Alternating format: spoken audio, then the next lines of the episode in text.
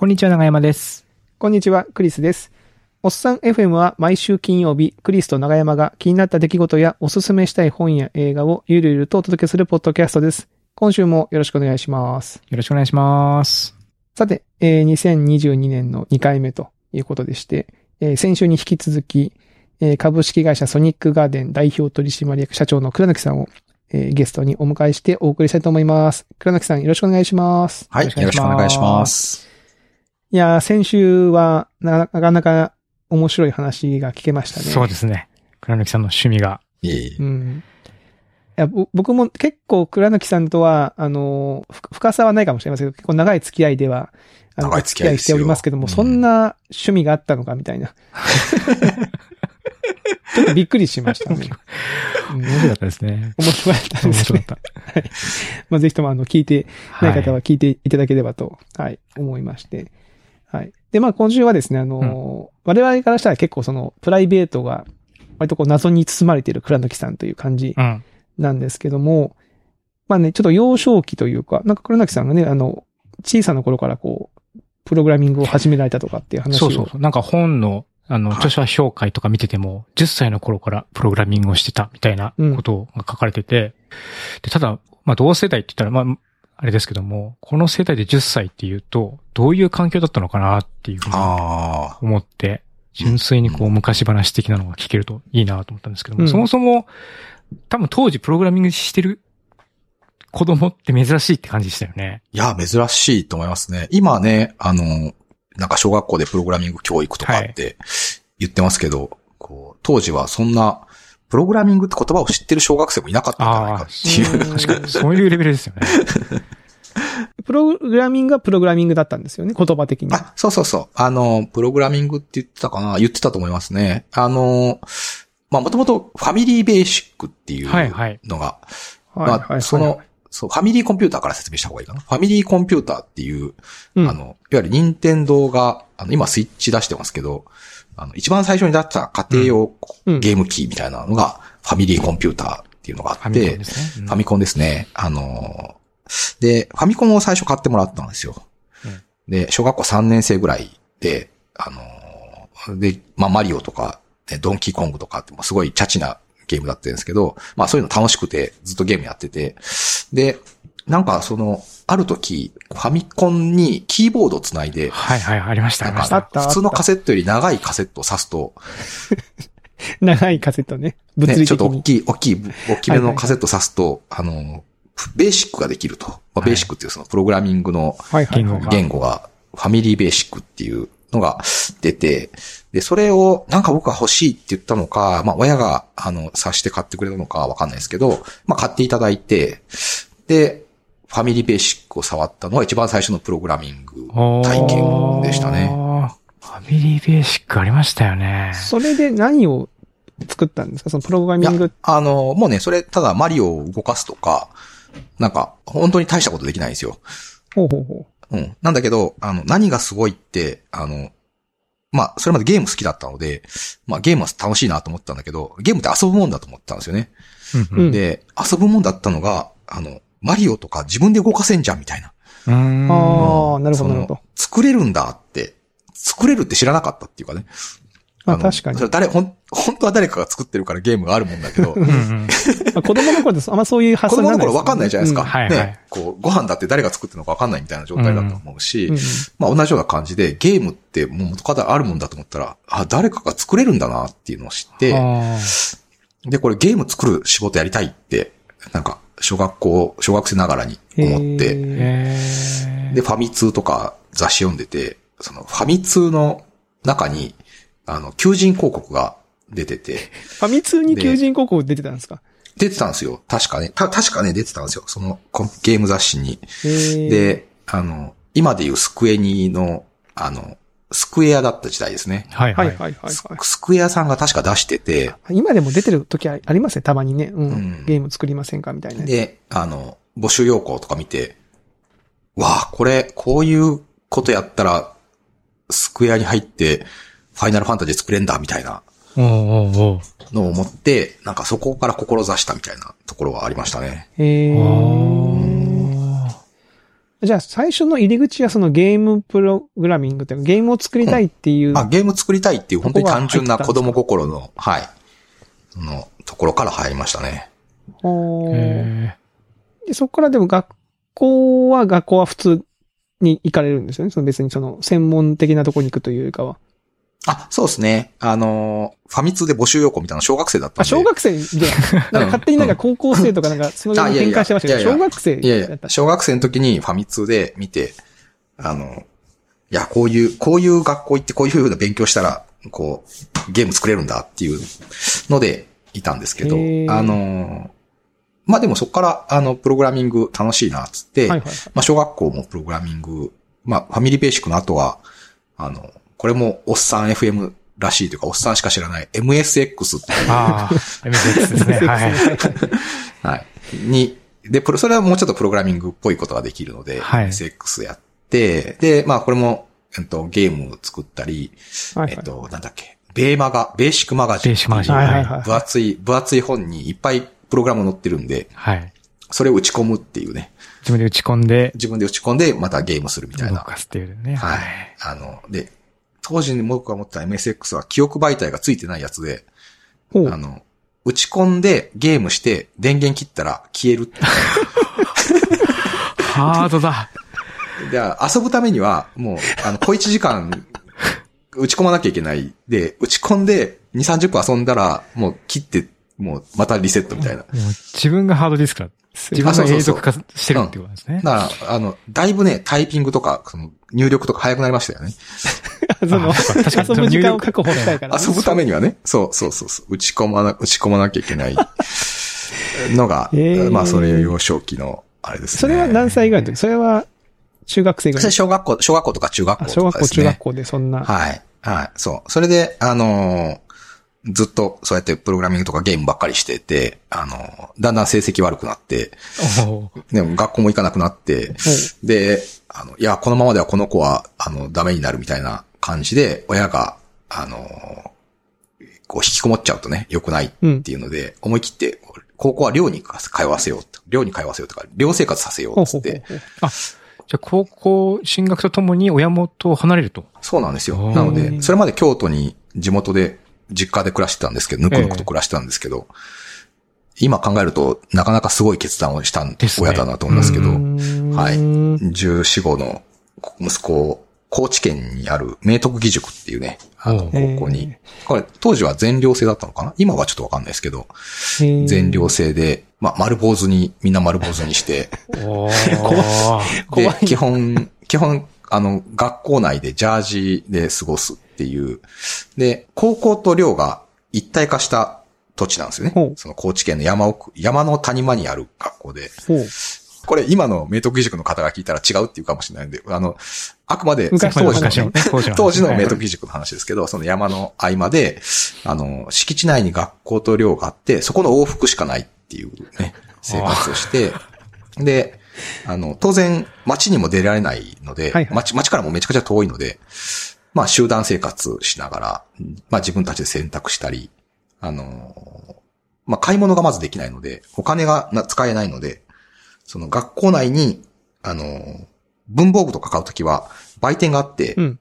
うんうん。売店に小切手みたいなところに名前を書いて買うと、あの、親がそれを支払うみたいなシステムをやってて。なるあ、ほど。現金を地持たない。地域通貨、地域通貨、地域スーパー。今考えると、っ確かに。ていう世界で、あの、生きてて、まあ、なんでしょうね、寮生活なんで、あの、まあ、毎日、こう、みんな寮でいるんで、やっぱり、逃げ出す奴がいるんですよね。辛くて。いや、なんか辛そうだもん。だって逃げ出したくなる気持ち逃はわかるげ出した、逃げ出しちゃう。で、まあ、でも、高校の門から出たら、捕まっちゃうんですね。アラートが鳴って、警告が鳴って。ちょっと待ってください。なんか僕が想像してるよりだいぶハードなところに。あでめちゃくちゃハードだったんですよ。で、えーあの、誰かが脱走したら、あの、なんか、わーとかって、うーとかっつってなって、脱走したやつがいますみたいになって、で、あの、寮で寝てても夜中に起こされて、天子、天子っつって、一人ずつね、おー201号室いますみたいな。っいやー、これ ていうのをやって、えーいや、305号室いないぞあいつだっつって、まあ、それ脱走して捕まるみたいな。っていうような生活を3年間。3年も。いやー、なかなかね、あのー、黒柳さん脱走はしたんですか？いや僕はね、脱走しない、しない、しない派でしたね。しない派でしたか？僕はうまく、うまく寮生活なんとか過ごす派で、なるほど。あのー、割と僕、あの、なんか先輩になぜか可愛がられるっていう。のがあって、あのね、中高一貫だったので、うんうん。中学1年生から高校3年生までいると、もう体格が違いますよね。2倍ぐらい違うんですよね。うん、わかりますわかります。その、そのね、だからもう6年間、高ね。校3年生の、こう、権力たるや半端ないんですよ。はいはいはい。うんうんその、だもう、あれですよ、男塾みたいな世界なので、なんか、先生よりちょっと偉いんじゃないかな、あの先輩みたいな。あの逆らっちゃいけないみたいな、すごい先輩とか、こう、怖い先輩とかがいるんだけど、なんか怖い先輩に、こう、なんか目かけてもらって、こう、なかなかうまいこと暮らしてはいたんですけど、どよかったですね、その最初にね。うん。よかったですよ。でも、いろんなことを学びましたけど、あの、そこでね、処世術というか、あの、人との付き合いを初めて学びましたね。なるほど。あのなるほど。それまでもう本当に引きこもりでゲームしかしてなかったんですけど、あの、ちゃんと先輩とコミュニケーション取らないと生き残れないっていうなるほど。のと、あの、もちろんあれなんですよ、その寮生活なんで、いろんなもの持ち込めないんですよね。はいはいはい。漫画とかも禁止なんですよ。ああ、厳しいですね。お菓子、お菓子とか漫画とかゲームが禁止なので、うん。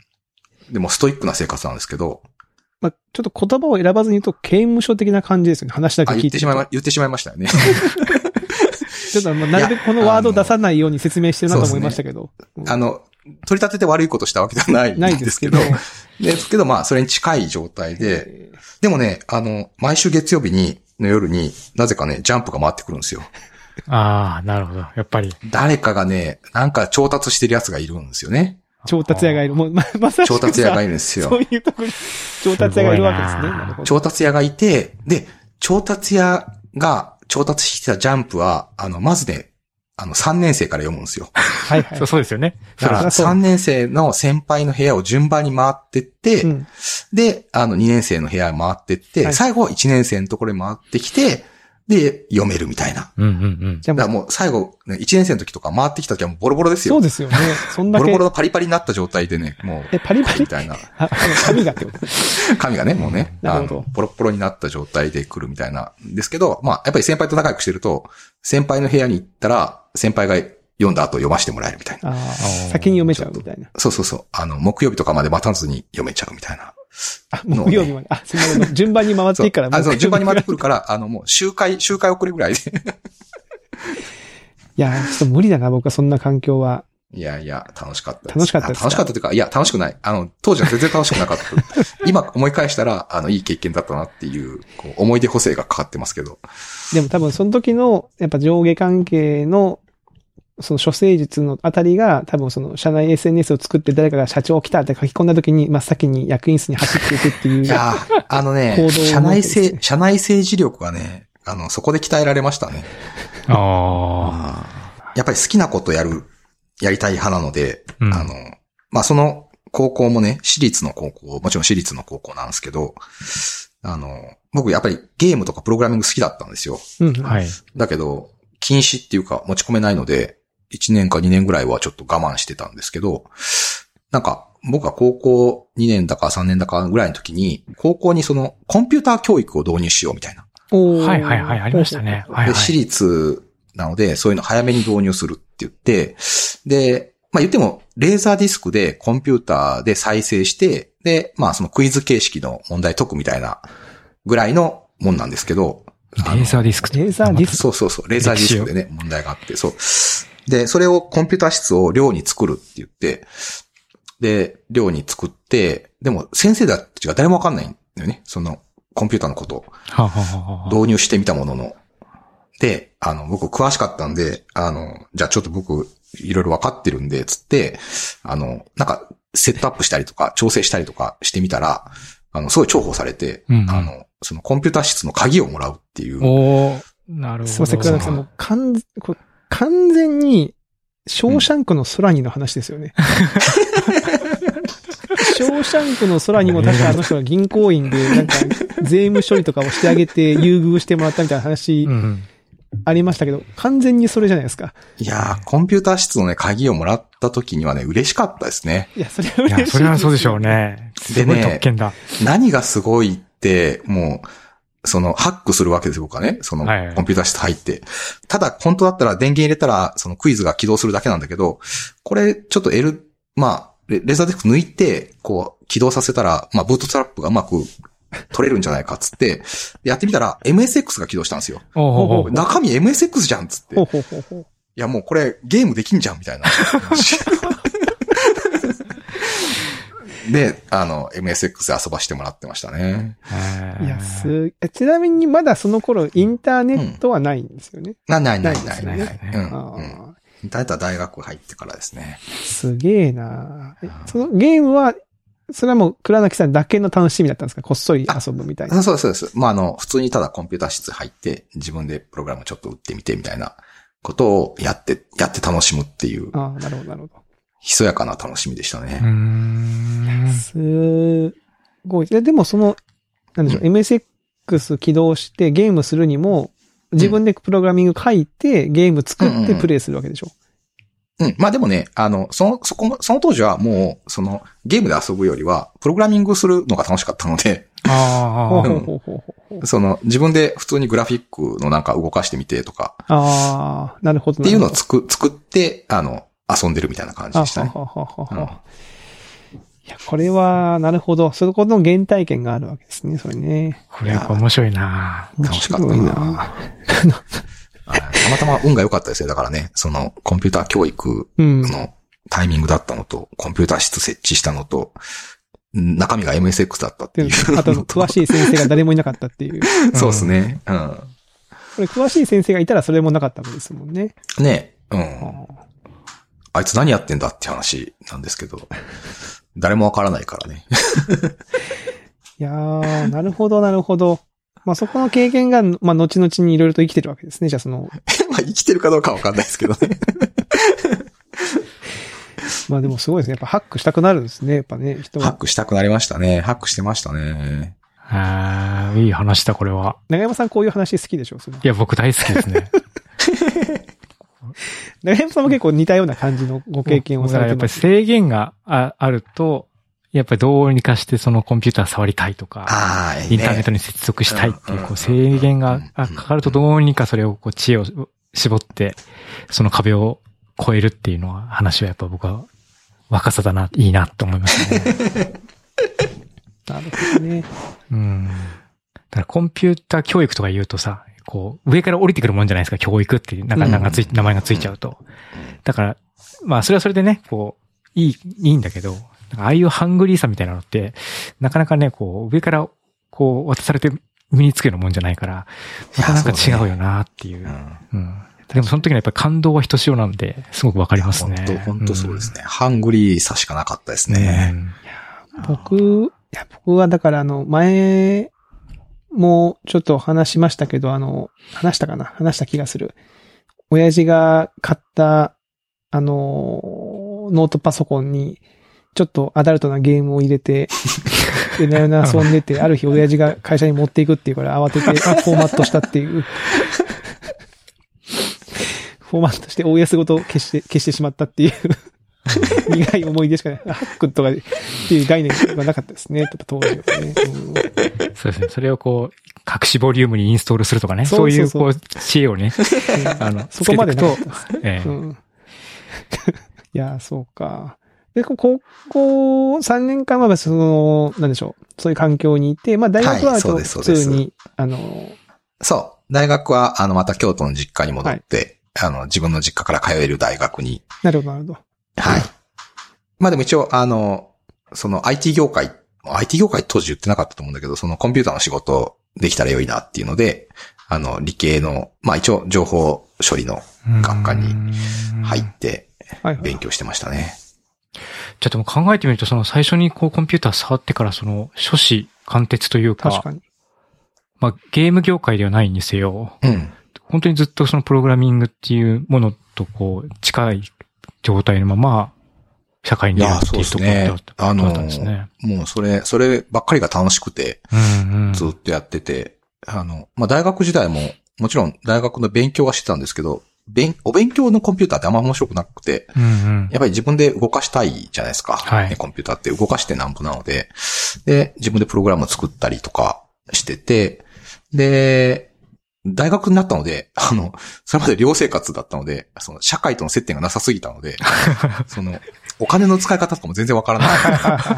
原始人ですよ、もう。ますますなんかあの、出所した人の話ですよ、それ。おーうんうん、3年ぶりで、だから街で買い物するとか外食するとかもよくわからない状態だったんで。思わず名前まあはどこに書けばいいですかみたいなね。そうそうそう。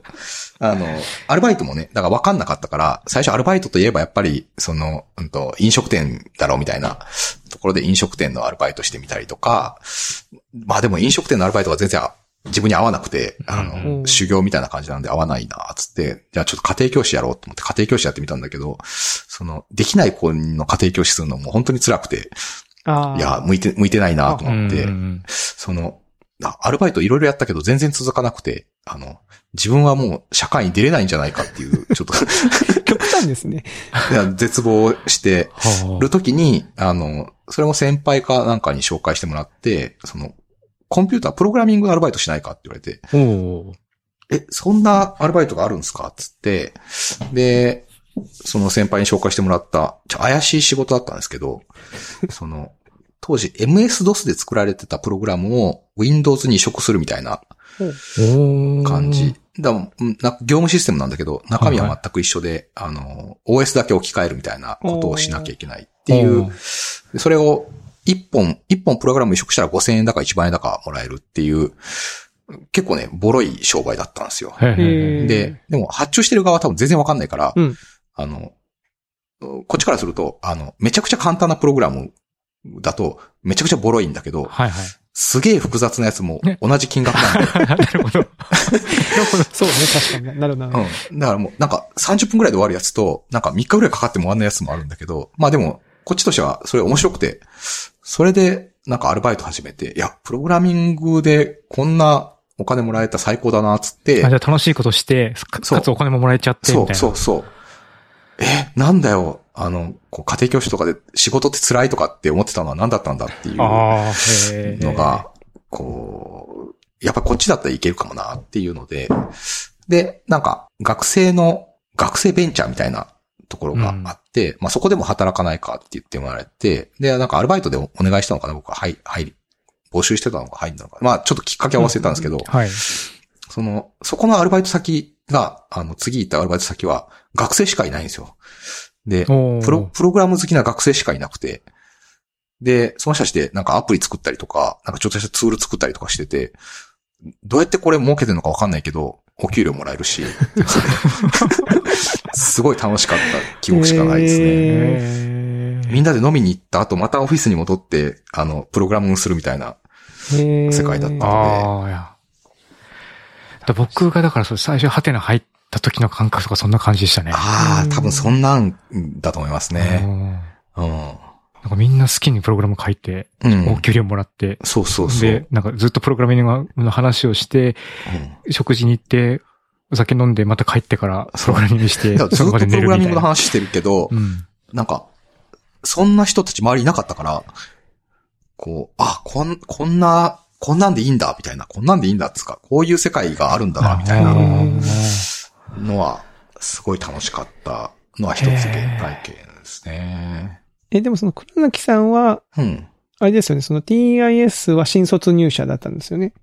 あ、そうです、そうです。ですよねうん。うんその時にその TIS を選んだのはなんでだったんですかそれ？あの、まあ、そこでベンチャーで働かせてもらって、あ確かに面白いなって思ったのと、まあ、もう一個でも、あの、ん自分でプロジェクトやりたいなと思って、その、大学、大学の研究室で先輩に誘われてゲームを作ることになったんですよ。おうゲーム、ついに。ついにゲームにね、作るって言って、あの、その先輩が、研究室の主みたいな方で、いつまで経っても卒業しないっていう噂の先輩でいますね、たまにね、そういう人ねいますよ。ね。で、あの、なんか、何ヶ月か旅に出て、あの、帰ってくる、タイミング、たまに帰ってくるっつって、たまに帰ってきた時に、その先輩がゲーム作りたいっつって、で、その同期の中で、研究室の中で、なんか、倉貫くん、君、プログラミングできるんだって、とかって、こう、スカウトされて、で、ゲーム作んないって言われて、こ、こっちはもう、あの、渡りに船なので、うんああ、めちゃくちゃいいですね、つって、で、あの、もう一人、研究室の中の3人でゲーム作りに勤しんで、えー。これがまた、すごい楽しくて、あの、うん。もう、本当に寝ずに、寝ずに研究室に泊まり込みでみたいなのを何日もやって、で、ちょうどインターネットが出始めた頃だったんですね。はいはいはい。ほうほうほうほう95年ぐらいだったので、Windows 95があってインターネットが出るっつって、で、僕ら研究室3人でゲーム作ってたんだけど、ゲーム作って自分たちで遊んでたんだけど、これ自分たちで作って自分たちで遊ぶだけだともう、なんていうの？限界があるなっていうか、うん。なんかもうもっといっぱい遊びたいのになとかって先輩が言い出して、じゃあ、ちょっとみんなが作れるゲームにしますかみたいな。感じで、その、いわゆるこう RPG 作るじゃないですけど、はいはい。作るエディターと動かせるエンジンと両方作って、これインターネットで配ったら、みんないっぱいゲーム作ってくれんじゃねえかって言って、すげえで、。その仕組みを作ってインターネットで公開したら、あの、まあ、またたくまに日本中でダウンロードしていただいて。すごいいっぱい使われて、あの、多分今、今もなんか噂に、風の噂によると、そのシナリオを作ってくれてる人もいるとかって、遊んでくれてる方もいるっていう、なんかぐらい、まあその時じゃでもいっぱい、あの、牧歌的なインターネットだったんで、うんうんうん。あの、ゲーム無料で公開してるっていうだけでみんなよりいっぱい集まってくれて、あの、いろんな雑誌に CD ロムがついてゲーム収録してるみああ、たいな。ありました、ありました。ありましたね。ありましたねはいあれ、あれ、軒並み全部に入ってましたね。えへっていうのをやってて、あの、その、そのゲーム作りが楽しすぎて、就職活動おろそかになってて、でも話だけ聞いてると、うん、うん。なんか、その、なんだろう、こう、商売系ある人ならそのゲームとかをうまく使ってビジネスみたいなことを考え、いやー、そうね。いや、それはね、すごい悩んだんですよ。ほうほうほう。それ本当に悩んで、あの、なんかアスキーさんとかからも本出させてもらったりとかして、大人とのつながりもできて、いや、これ、うん。なんか起業するチャンスなのではみたいな。いや、そうですよね。ね。っていうのを、うっすら考えたけど、まあだから今でもそこの時起業してたらまた人生変わったかなと思うんですけど、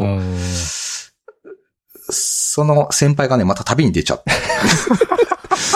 たりだとか、あの、一緒にやってた同期のやつは、まあちゃんと就職するっていうことになって、はいはい。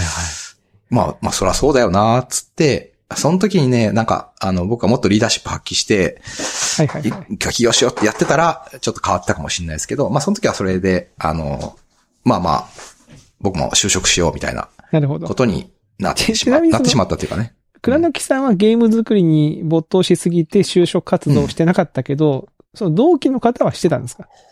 うん。その、その彼はね、あの、その彼はゲーム、本当に僕よりゲーム好きだったので、ちゃんとゲーム会社に就職が決まって、そうなんだ。そっち側で就職活動してたんですね。そうそうそうそうなるほど、なるほど。で、僕は、あの、ちゃんとした就職活動してなかったんだけど、一応でも、こう、遅まきながら就職、いろいろ調べると、やっぱりプログラミングできるところに就職したい。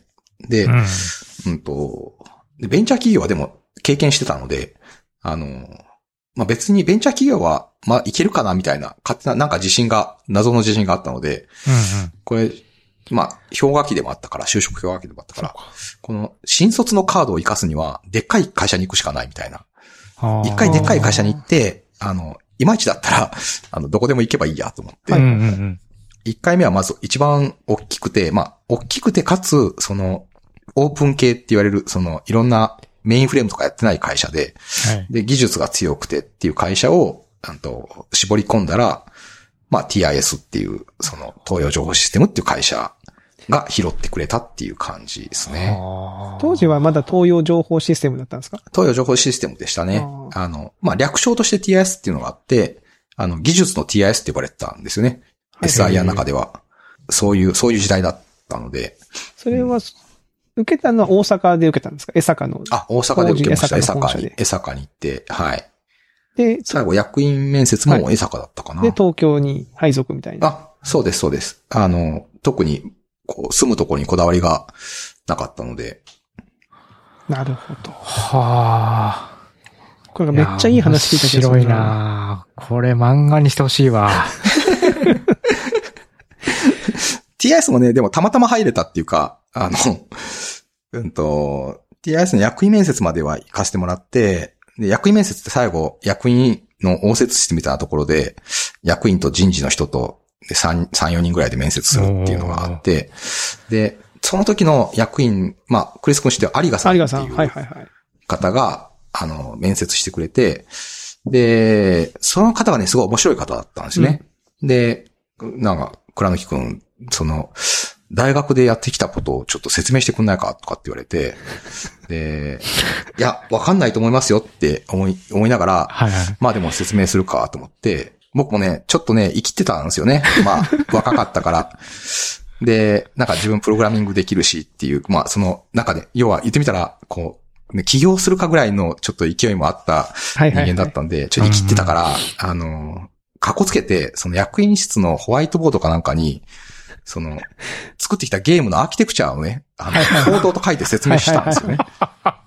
あんま、あんましないですよね、その、あんましないですよね。ホワイトボいやードに書く、その、いやなんかね、ちょっと今考えると恥ずかしいんだけど、まあそれいや、やって、なんか海外のね、シリコンバレーの起業家のやることじゃないですか、調子乗ってたなって思いますけど、まあでもそれで、あの、その有賀さんって方が、いやーちょっとよくわかんないけど、お君面白いから採用だなって。有賀さんも面白いな、その場で採用だなって言っちゃうんだね。いやーそうですね。で、あの、まあそれで目かけてもらって採用していただいたので、あの、TS 入った時も、あの、いわゆる集合研修ってね、大きな会社だから同期が200人ぐらいいて、あの、みんなで研修して、あの、し 6, 6, 6月ぐらいに配属が決まるとかつって。はい。で、まあみんな、あの、どこの部署に行くかドキドキする、ドキドキしてね、配属の事例を待つ時に、僕だけ人事部かなんかに呼ばれて、倉貫君はもう行くとこ決まってるから、希望出さなくていいですとかって言われて、す げえ。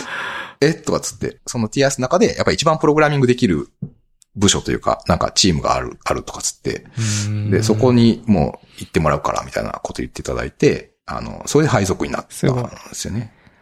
いや、すげえ。そういう経緯だったんですね。そうそうそう。面白面白い。うんいや、有賀さんは、僕もあの、新卒で入った時の入社式の挨拶を有賀さんがしてくれたんですよ。でその時の言葉未だに僕パクって使ってますから、自分の会社の新入社員にあの、迷ったら積極的な方を選べっていうあのを有賀さんが言ってて、まあうん、僕その言われてから結構その言葉を指針にいあ。ろんなことやってるいやいい、いいこと言うんですよね。いいこと言うんですよ。彼は。本当に。僕も TIS 入って2年目か3年目ぐらいに、プログラミングだけやってても出世できないから、キャリアがあんまないから、もうやめようかと思って、で、有賀さんのところに話しに行ったら、有賀さんが、倉貫今辞めたらつまらんぞみたいな話をされて、で、まあ、辞めてもいいけど、今辞めてもただの下請けの、なんか、人になっちゃうから、みんな周りは出世していくのにお前そのままだぞとかって言われて、あ、それ嫌だな、つって、どうすればいいですか？って聞いたら、お前二つまずやれとかって言って、まあ一つは有名になりなさい、つって。有名になって、お前の名前で仕事を取ってくれるようにならないと、下請けになっちゃうから、名前売れとかって言われて、有有名になれって言われて、で、もう一個は、つっていう話で、もう一個は仲間作れって言われて、その、一人で、まあ辞めちゃったら、もうずっと一人だから、あの、一緒に辞める仲間作ってから辞めたらいいよって言われて、その、有名になれ、で仲間作れって言われて、ああ、それは、それ、すごい、あの、僕も大事にして、で、そこから、あの、社内で、会社辞めるの辞めて、社内で仲間作ったり、まあ、それこそクリス君と出会って、まあ、クリス君の仲間の一人になるかもなるほどでなるほど。まあ、いろんな人巻き込みながらやって、で、外で発信とかして、で、なんか満を持して、あの、こう、自分の会社作ったみたいな感じですね。だからあの時の、こう、言葉がなかったら僕今の、今のあれがないなっていう。すげえ、有賀さんすげえじゃんって話になってる。うんう。ん。で、ね、あその後、何年後かに会って、は、これ話をしたら、そんなこと言ったっけ？って言って。言う いや、言うような人なんですよね。またね、多分。ええめちゃめちゃ面白いですうね。ん。有賀さん。有賀さんは。だから、そのなんか大企業の中でも多分結構珍しいタイプの人だと思いますよ。なんかそういうことを言ってくれるみたいなのは。いや、でも、恩人ですね。うん。面白い。でも、まあ、倉貫さんが、まあ、会社作って、そこ、今があるのは多分そういうのがあるんだなって、今初めて僕は知りました。なるほど。うんいや、いい話ですね。なんか、幼少の頃からの、そのエピソードを話してただけなんですけど。いやー、よかいい感じったですかなりにちょっとね、まとよかまったですか？よかったですか、えなんか、あのー長山さんは多分響く部分もあったり、私は私で結構響く部分もあって、うん面白い面白い。えいやー、面白いですね。やっぱり。はい。と言ってた、なんか時間がですね、はい。いやーもう、あれですね。あっという間ですね。ちなみに最後にちょっとだけあの、今年、2022年最初の回なんで、うんですねはい。最初の、その、後半、1月のね後編なんで、そうなんで、1回なんで月なんで、そんな倉貫さんが今年、ちょっとこう、これまでやってなかったけど、挑戦してみたいなとか、やってみたいなみたいなことってなんかありますかね、い。やー、これがね、やろうかなと思って迷ってたんですけおど、このおっさん FM をクリス君がやってるってのを聞いてお、はい。勇気をもらって、おちょっと僕もポッドキャストをやりたいなっていおう、ついにポッドキャスト始めてみようかなという機運が高まってきてますね。いいですね。はいいいですねうんいや、これ、それは何系の、その技術系とか、まあ、その、倉貫さんの専門的な分野があると思いますし、なんか、ど、どういうジャンルでみたいなのってあるんですか？構想みたいな。そうですね。あのータイトルだけもう決まあ、っていて。決まってるんですお、か決まってる。すごい。あの、まあ、決まっていてっていうか、あの、これしかないなと思ってるんですけど、あの、僕、あの、今、何冊か本を出してるんですけど、はいおはい。その、そのうちの一冊が雑草っていう本があるんですね。はいはいはい。で、これは、あの、雑談相談と、まあ、雑に相談するっていうことのキーワードで、まあ、コミュニケーションをもっとこう気軽にやっていくと良いよねっていうメッセージの本なんですけど、うんうんまあ、その雑草からとって雑草ラジオっていうタイトルで、あの、まあ、ゲストの方をお呼びして、ゲストの方と、まあ、雑草するっていう、雑に相談し合うみたいな、こう、いいねラジオというか、ポッドキャストできたら、面白いかな、どうかなっていうのを、あの、考えてますが、これ全然多分、リスナーつかなくても、いいのかなとか、なんかいろいろこう考えちゃうんですけど、あの、クリス君が、、はいやもうそんなの平気ですよ、つって。平気平気。うん。あの、軽々とね、やってる姿をまざまざと見せられたことによって、これ自分もできるんじゃないかっていうワンチャンあるかな、みたいな。できます、できます。できます僕らでできてますからね。できますね。まあでもやってみたいなって、はいなんか思えるようになったのは、身近でこうやってやってくれてる人がいるからだなと思っております。いや、ありがたい話ですね。こんなこと言っていただきまして。はい。はい。まああの、雑草ラジオが有名になった際には、あの、おっさん FM の後押しがあったっていうことだけ、いやいや、もう、生みの親ですよ。ど。こかで言っておいてい。ありがたいですね。はい。い。やいやいや、これ楽しみですね。2022年。はい楽しみですね。ぜひあのはい。おっさん FM でもはい。応援していきたいなというふうに思います。はい、ありがとうございます。はい。ということで、先週と今週に引き続きまして、2022年最初のゲストとして、えー株式会社ソニックガーデンの、えー代表取締役社長の倉貫さんに、えー来ていただきました。ありがとうございました。ありがとうございました。はい。ありがとうございました。ありがとうございます。ということで、えー今週のおっさん FM はここまでとさせていただきます。えーそれではまた来週お会いしましょう。さようなら。さようなら。